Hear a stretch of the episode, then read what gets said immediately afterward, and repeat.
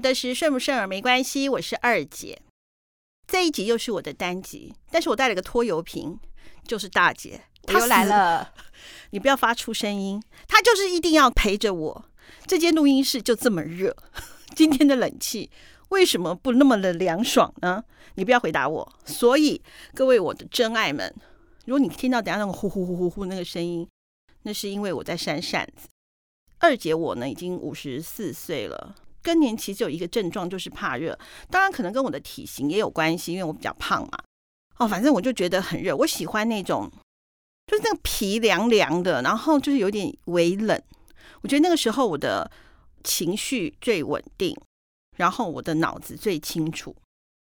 我觉得那样的环境是我最喜欢的。好，拖油瓶，你有听到我这样子的呼喊吗？以后录音室温度请控制在十八度，没问题啊。你不能讲话，你又讲话了。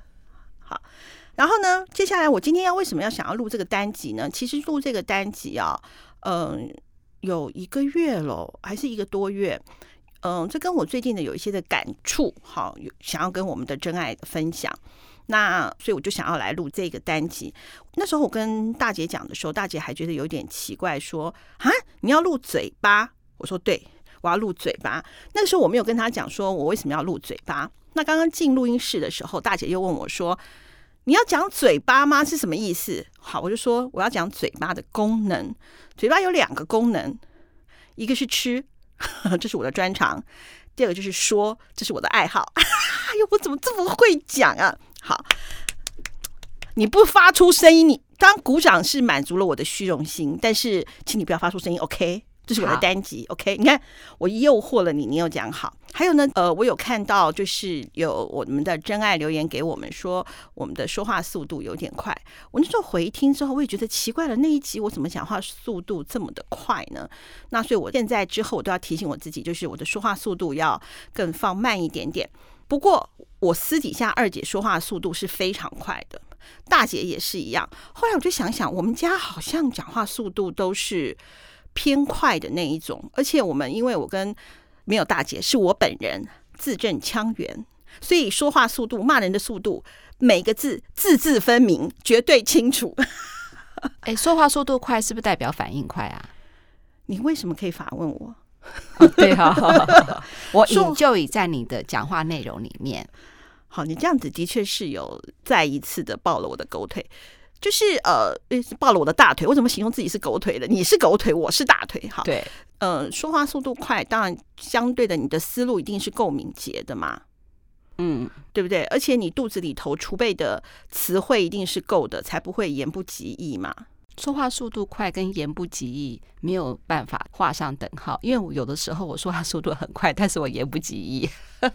可是你为什么要讲话呢？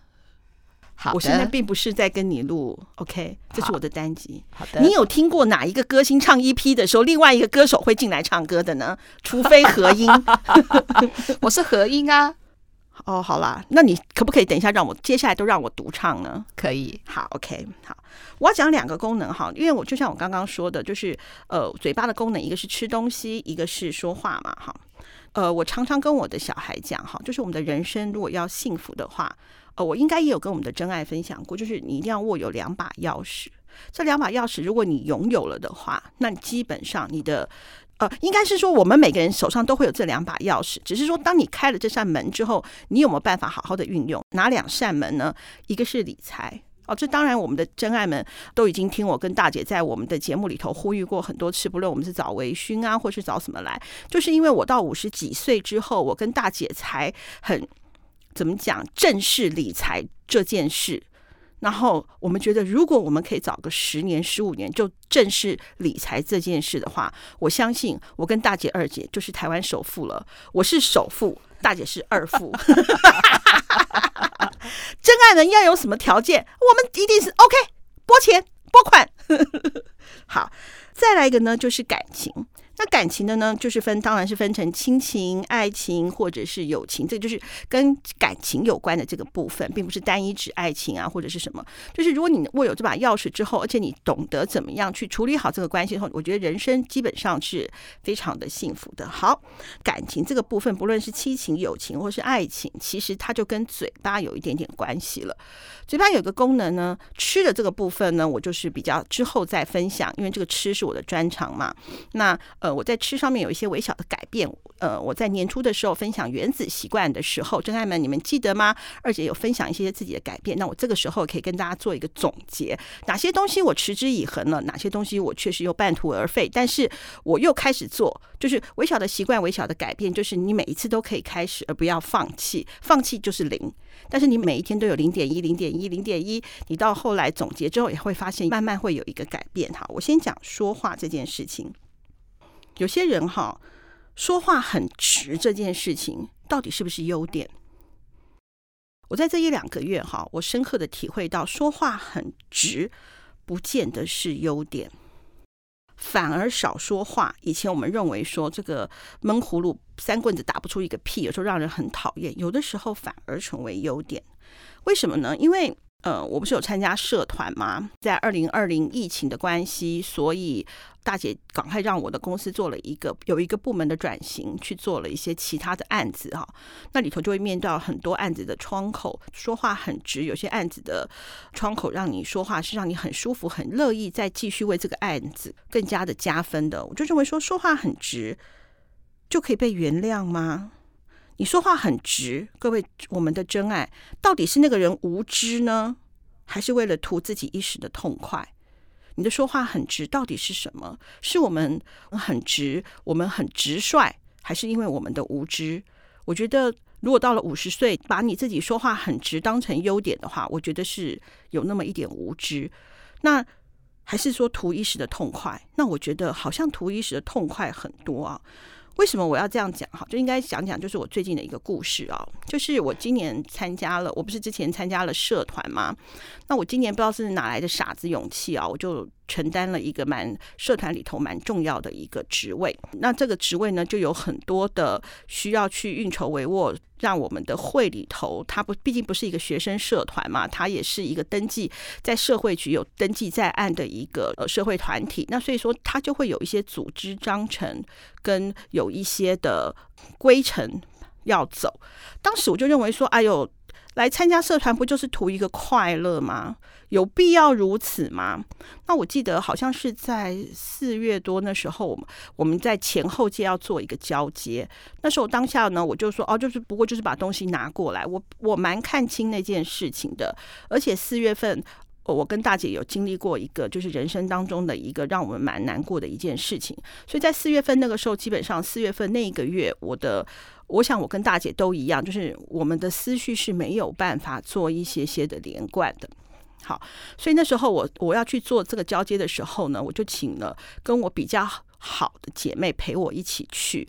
然后呢，也因为这个举动，那我们的上一届的会长呢，他做事情就是比较大而化之的，所以在整个的交接就有点像是姐妹很久不见的一个见面会，反而交接并不是当场的重点。那有一些的交接的过程当中，也都很怎么讲啊？应该算是有一点乱啊。好，就有点变成是说啊，比方说，哎，这有五支原子笔哦，对啊，就这样子，就并没有做好清测或者很正式这个交接的这件事情。当下我也觉得没有什么，可是我们的创会长，就是创立我们这个会的会长，在旁边看，他就有点看不下去，他当场就比较严正的去指正了这件事情，就觉得说这样子是不对的。可当下的我那时候我就觉得说，有必要这样吗？有必要这样子讲吗？姐妹们都是无己职的。有必要如此这样子不给面子吗？有必要吗？好，当下我是对这个行为是不认同的，所以我并没有思考说他为什么说这句话，而我图我自己当下的一时感觉的痛快，我就马上直接讲出来了。那因为我在社团里头还算有一点点小人缘，好，有一点点影响力，就果然就会有一些的姐妹就去附和了，觉得我这样子的说法是对的。好，那我当下也自以为是这样子是对的。可是过了两三天之后，跟我比较好的姐妹去跟我解释了一下，说为什么要正视这件事情。然后我们的创会长也在理监事的群组里面去说了这件事情，说他为什么要这样子做。我当下就觉得说，我并不分清楚事情的哪些是重要的，而我把感觉放在前面。很轻率的去发了一些言，造成我们后来其实有一两个月会务的运作有一些的余波荡漾。那还好，现在也算是雨过天晴了啦。那至于有和好，至于是不是能够如初，那我觉得就要有一段的时间。所以我想要跟我们的真爱分享，就是当我们很唐突的说一些话之后，我们单方面的认为说啊，我们已经和好了，但是那句和好如初，是否真的有如初呢？可能是我们。为我们唐突的话所要付出的代价，那当然，因为这是一件很小的事嘛，啊，创会长不会那么的心胸狭窄，目前都也都 OK。但是我也借由这件事情去反思我自己，就是说我并不会很清楚一些事情的时候，但是我会图一时的爽快而去说了一些，当时我觉得。我感觉的话了，那我相信真爱们，你一定也有这样子的一个经验，就让我想到讲话很直率的这件事情啊。我以前认为说，哦，我讲话就是很直啊。后来我发现，说我过了五十岁，我还把我自己讲话很直当成优点的话，我真的是一个蛮无知的人啊。我就想到有一个呃，两岸三地都还蛮红的一个明星叫黄渤。有人说他是林志玲最想嫁的男明星，我不知道是不是，现在证实是不是了哈。黄渤，我很欣赏黄渤里头讲一句话，我不知道是不是真的，但是网络上都可以找到。就是有媒体啊，我觉得这个媒体也蛮没品的，就问黄渤说：“哎，你把爱马仕穿出了水管工人的味道。”哎，应该是黄渤有穿爱马仕的衣服，然后他就媒体就说他把它穿出了水管工人的味道。一般人听到这就是一个贬义嘛。好，就是你穿不出来爱马仕的那个尊贵，但是他同样的也贬低了水管工人这个职业。很多人对于职业的贵贱还是有一些很刻板的印象的。他就这样子问黄渤，就黄渤他就非常高 EQ 的回答说：“诶，大家都看出来爱马仕吗？那就说明出来，我把工作服穿出了爱马仕的味道。”我觉得他一方面他把工作服、把水管工人这个层次往上提了一点之外，他也反而就是也赞美了自己，也没有臭脸相迎啊，也没有讲更尖酸刻薄的话。那如果黄渤遇到了他实在不是不想回答的问题，他就会就会有一个比较说啊，你说什么啊？我可以当做没听到吗？其实这样子也是在提醒那个媒体说，你问的问题比较尖锐刻薄。就是当我们呃遇到这样的问题的时候。有没有办法用这样子高 EQ 甚至高情商的部分去回复这些话？我觉得说话这件事情是我们这一辈子大概都要学的哈。但也是因为那个时候四月份发生那件事情之后，我就反思我自己说，说我说话很直这件事情其实是我的无知这件事情，我就开始不断不断的去修改。当我再去说话的时候，尤其是在社团、在公司，我应该做什么样的一个改变？好，就是我每次都提醒我自己，有的时候还是忍不住，就是狗改不了吃屎嘛，还是会不小心说出一些脱口而出，说出一些我事后会有一点就觉得懊恼的一些话。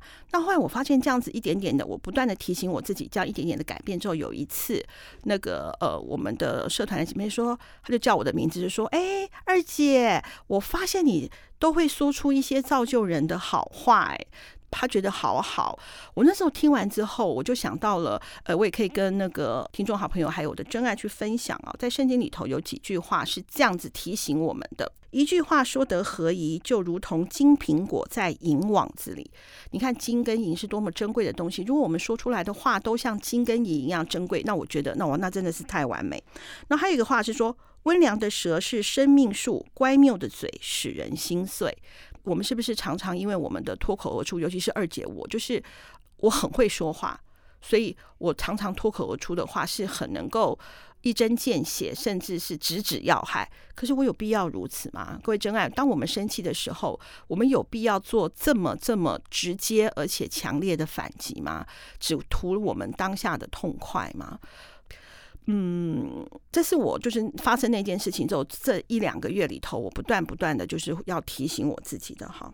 圣经里头还有一句话，这个也是我最近一直在提醒我自己的，就是污秽的言语一句不可出口，只要随时说造就人的好话，叫听见的人得益处。好，那我就觉得说，对，最近我的同事哦，他突然反馈了我一件事情，这是我从来没有想过的。他说。二姐，我发现有一件事情你在小孩上面做得很成功，他在他们家没有的，导致他现在不太敢尝试新的事情。我说是什么事情呢？他说，因为他从小被爸爸教导说失败就是非常糟糕的，会万劫不复，就是以后要付出相当的大的代价，所以他做每一件事情的时候，他都会衡量胜败之间的比例。他如果发现而有一定比例的失败，他就直接放弃，不会去尝试。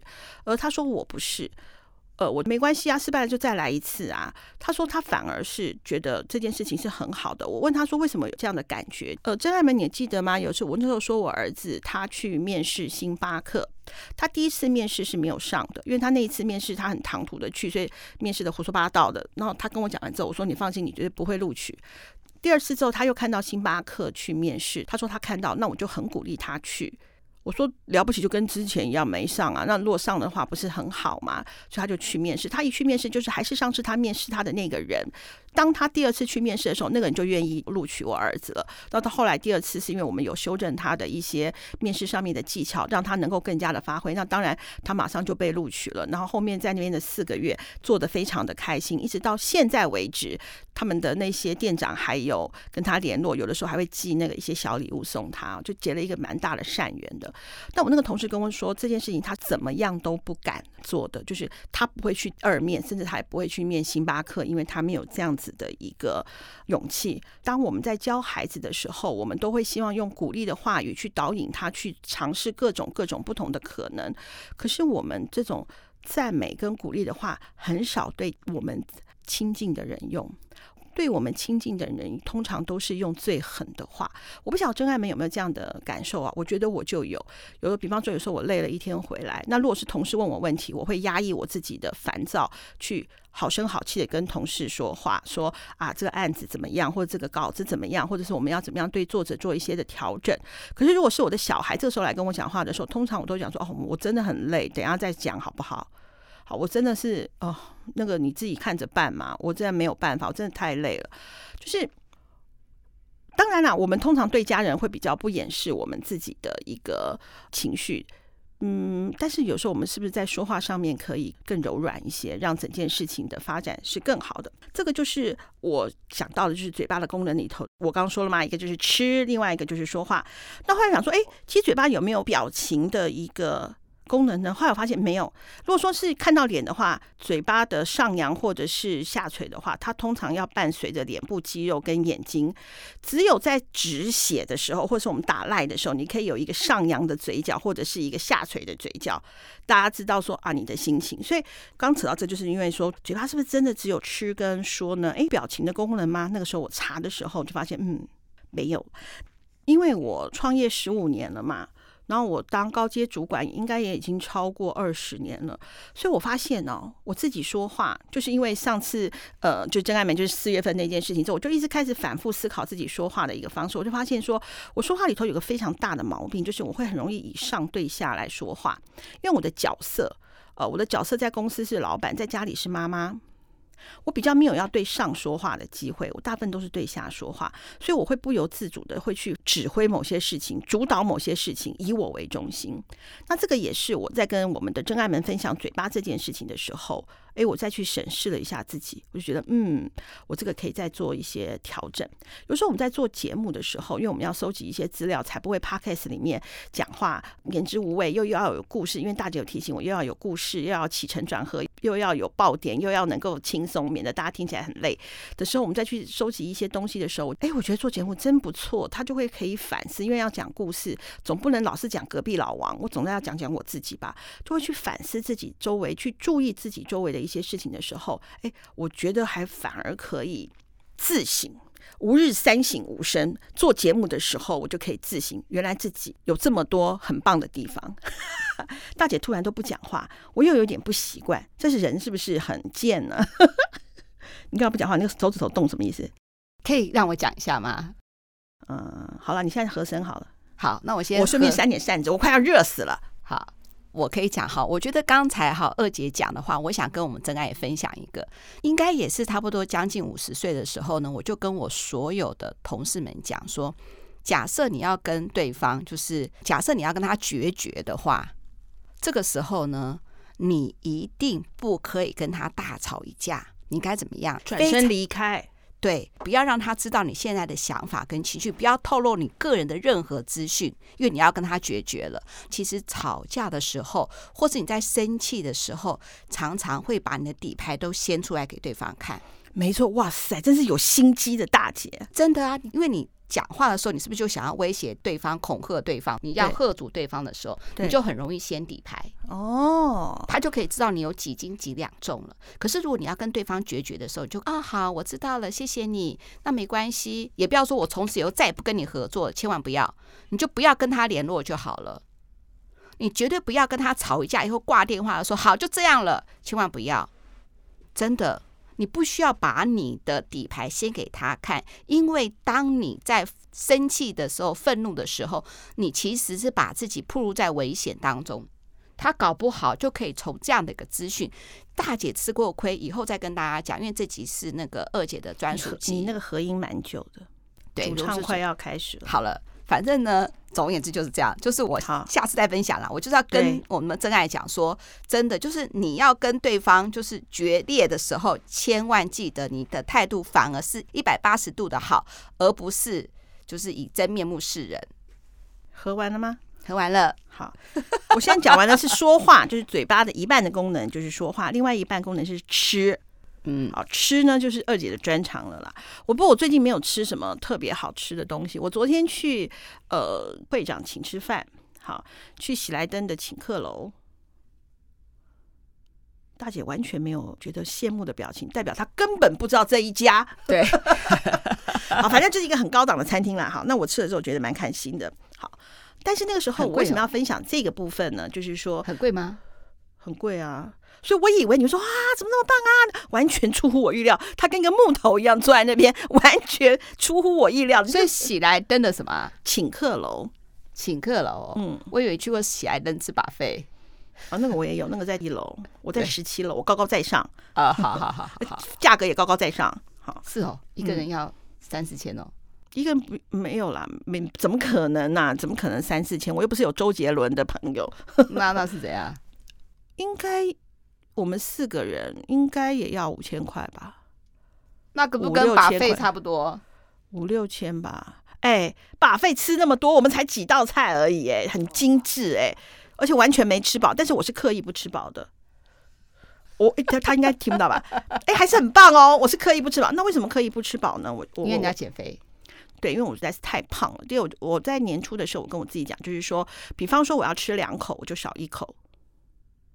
好，那呢？比方说，我尽量尽量就是，呃，我八点以后就不要再吃东西了。好，一方面跟我的胃酸逆流也有关系。第二就是，我如果一定要吃零食的话，我吃一半。比方说，以前我吃一根甜筒，我就吃一半。那那另外一半呢？儿子啊，哦，他好可怜哦。哦，好，或者是女儿啊，好。嗯，那或者是好可怜哦，就是或者是切一半嘛，就是吃一半，就是尽量让自己少一口。然后还有一个就是我开始很注重我自己的走路。好，那我有规定自己有一个走路的。那如果实在是没有办法的话，我有规定我自己至少要走到一半，规定我自己走的步数。我如果实在是走不到了，因为那天有的时候，比方说我一天都在公司忙，我从早上九点钟坐在位置上坐到晚上八点。嗯，一定是不可能走到我希望走的步数，而且那个时候当然也是借口了，就是我那个时候实在是精疲力竭了，我只想回家，二方面又想袜子，好，然后所以说呢就走不到，但是我跟我自己讲说，好，没关系，你走不到，你至少要走到一半，那愿走一半的话，在家里头走一走，走一走也 OK，顺便把家里吸一吸啊，我们家的狗毛啊。好，嘻嘻，也因为这样子之后，我就发现，天哪，管嘴巴真的是好难哦。一个要管自己说话，一个要管自己少吃，怎么那么难呢？我觉得要达成幸福的 目标，对我来讲好难哦。一个是讲话，讲话的这个部分，那本来这就是一个人内在的修为，这个的确是我要学的。哎呦，我觉得管嘴巴比管说话还难呢。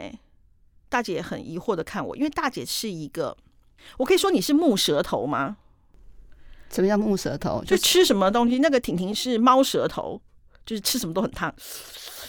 我一点都不觉得烫。然后你是木，就是没有办法分辨出来好吃的层次跟哪里好吃，跟就追求吃的这个部分，好像是，嗯，对不对？像我们公司的美编，他吃不出好，他都觉得还不错，可是我就吃得出来，这个不好吃。这个东西如果可以再怎么样的话，它会很好吃。所以我跟大姐出去，基本上大姐都叫我点菜。因为大姐都追求，你知道，因为大姐有个好身材，她从高中到现在基本上应该没胖几公斤，这真的是蛮厉害的。胖十公斤，你这样，你高中有那么瘦？我现在很胖，没关系，不重要。继续，你又叫我不要讲话，你又问我问题。哦，也，哎，你为什么？通常主唱就是我应该是主角，我这样跟你配角讲话，你对我这么的不恭敬？没有，我应该怎么样？哇哇哇哇哇，咚咚咚咚咚，合音就对，是不是？你那个很容易走音，你不要忘记，你上次唱那个三尼巴掌能听吗？好，然后我对吃这件事情啊、哦，嗯，我觉得我自己也蛮妙的。我的早餐将近二十年没变哎，都一样。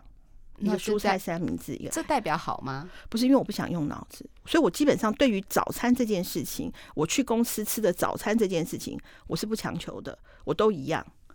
可是假日在家里吃早餐，我就要不一样。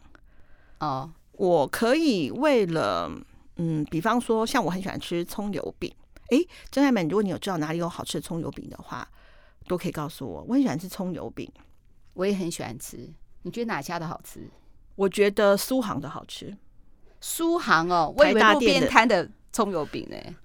我的身份地位好吗？好好好好，路边摊的葱油饼啊，我觉得路边摊的葱油饼比较一般般。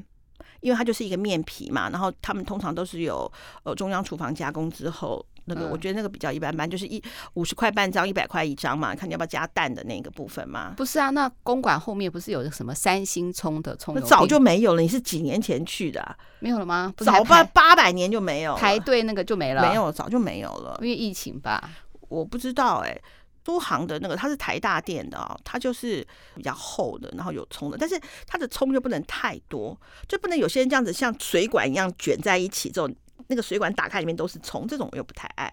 嗯，它要适当的跟面跟葱要有一定的比例。哦，对，好，那个我觉得就是那个葱油饼，我个人还蛮喜欢的。那为什么讲葱油饼？好，我也忘记了，好像。就是说能够品尝美味的嘴巴。那反正就是我可以为了吃这件事情去排队。然后跑很远，我愿意。嗯，有些人会说啊，排队很麻烦，就不要了。不，我可以等。然后我也愿意，就假设真爱跟我说，桃园有一家葱油饼很好吃。假设我今天有空，我愿意开车去。是哦，嗯，我是这种人。嗯，那你中午要吃什么？你可以请我吃饭吗？这个话题我们到此打断。我们现在刚好也录了超过二十分钟了，怎么会绕到？我觉得大姐就这个卑鄙的小人，怎么会绕到我要请她吃饭呢？为什么？Why？为什么？我是妹妹，姐姐通常应该请妹妹。呃，可以啊，我们可以一起去吃饭啊。那我请你吃好了。那你要送我生日礼物？你的生日礼物我已经准备好了。什么？我说我要飘美哦，你不要乱送哦。你飘美，我付钱哦。你上次在节目里面有同意的哦，你说你要卖血，也要帮我付钱。这有我没有听到这一段，这一段真的没有听到吗？把它剪掉，剪掉，剪掉。好，我现在讲吃的。我其实一直很想找那个童话的那个主持人来讲一集。童片哦，童话里都是骗人的。AD 对，因为我觉得他很会吃，我也很会吃，嗯、我一直很想找他来上节目。可以啊，邀请他不是找他啦，因为他人家多红啊，我是个屁，我是什么咖？对，他是邀请他来上我们的节目，那他会在他的童话提一下我们二五得十吗？我们去蹭一下热度。好，我可以拜托他无意中提到二五得十这几个字，因为我一直很想跟他做一集啊，就是真爱们也可以在底下告诉我说，你们觉得哪两个食物不搭，谁跟谁就不是好朋友，你就是不能够这样子吃。比方说，我举例，鹅阿米刷，大除非你不吃香菜，大部分人是不是都会放香菜？嗯。你怎么会放那个芹菜末呢？除非是素的蚵仔面线，我是讲荤的，嗯，就不搭啊。他就是一定是跟香菜是好朋友，嗯，除非是不吃香菜的人。好，你吃米粉汤，哎，这个时候就要芹菜末了，就很搭。他们两个就是好朋友，对不对？好，比方说香蕉上面会淋巧克力酱，嗯，淋草莓酱就不对了吧？嗯，对啊，就有些东西跟这个就是在一起，比方说吃卤肉饭，啊，是比较油腻。通常你注意看，他都会卖什么贡丸汤啊，或者是排骨萝卜汤，他会卖比较清爽的汤。之前我有吃一个是卖蛤蜊汤，对，就比较清爽。你配玉米浓汤就两个都浓了，对不对？我这样讲，真爱们，我想问你们，你们觉得有没有哪两个东西是不可以在一起的？比方说猪血糕少不了香菜。我怎么一直比香菜？明明就有很多人不喜欢香菜，就是猪血糕要沾香菜一起吃，或者是沾呃花生粉。它花生粉是基本盘，有些人不吃香菜的话，是猪血糕沾了花生粉之后直接吃。像我吃香菜的，就是猪血糕花生粉之后是香菜。嗯，有些人跟有些人就是要在一起，就像大姐跟二姐就是要在一起，真爱就是要听二五得十。有些就是命中注定，嗯，不可分离的。可有些就是不要在一起的，它就是不适合。嗯，就像我觉得卤肉饭跟玉米汤，他们不是好朋友。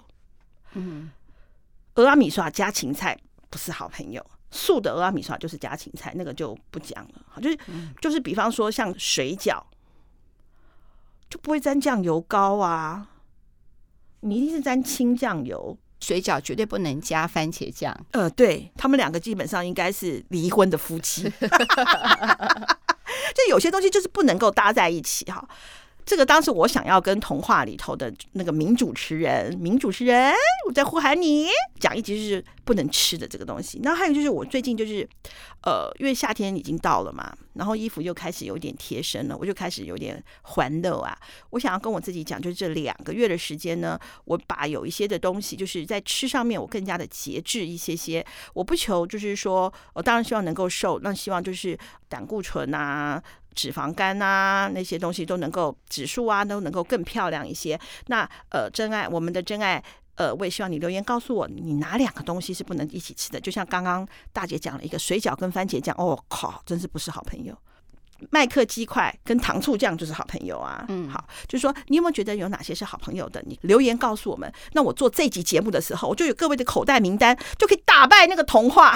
我一定会当场考他。你说哪些不是？那有各位真爱们来帮我的助阵。那我那一集，我相信我就是占上风的。我就是要跟他 PK，什么东西是好吃的，什么东西是不好吃的。我觉得这集一定很精彩。我也这么觉得。我们可以去报名金钟。没有这种，他最近团购那个老油条饼干哦，老油条饼干，对我也觉得很奇怪。可是呢，大家都说很好吃，那我也买两包，其中一包会送给你，你可以试试看。我觉得有关吃的部分，我们觉得你两个真的可以 PK 赛。然后我吃了这辈子，我觉得最好，这是我五十四年来唯一认证的果干。我还有买来送，我买十包，一包不便宜，一包好像一百七十块，一百八十块，我拿去送我的窗口。连那些窗口都说好吃，我有我送了三个原住民老师，他们都说哦，比他们做的还好吃。我拍给你，好啊，好好吃哦。其实我们也可以跟下次我们可以跟那个我们真爱们有没有要跟我们一起团购老油条？哦，你说老油那个那个果干哦，因为那我我吃的是红心芭乐啊，我觉得超好吃，嗯、它没有办法。常常有，因为他他还蛮挑的，就是因为他会挑那个红心芭辣，要符合什么什么什么什么的，会不会很甜啊？呃，一点点，哦，它不可能完全无糖，一点点非常少。哎呀，我觉得真的好好吃，唯一唯一的坏处就是好就有点贵啦。嗯，那你可以送我一包吗？我已经吃完了，欸，哎，啊好，哎，你看二姐啊。啊，讲了老半天，还送了窗口，没有送我一包。各位真爱，你知道了吧？好，啊，知道感情不好了。好，好，那我们这一集就戛然终止了。好，那就这样子，拜拜。欸、没有啦，你还是要呼吁一下，我们都没有信哎，你看，什么信都没有。所以你们，你们现在过得这么风平浪静哦。可是还是想要请各位我们的真爱们，就是你的生活点点滴滴，而且还是很想知道啊。还有就是你们中间哎，都报税完了，风平浪静吗？没有什么波澜吗？也很想知道之前问我们的有没有下集呢？哎，并不是看好戏哦，当然会希望就是有一个大家都开心的一个圆满的结局。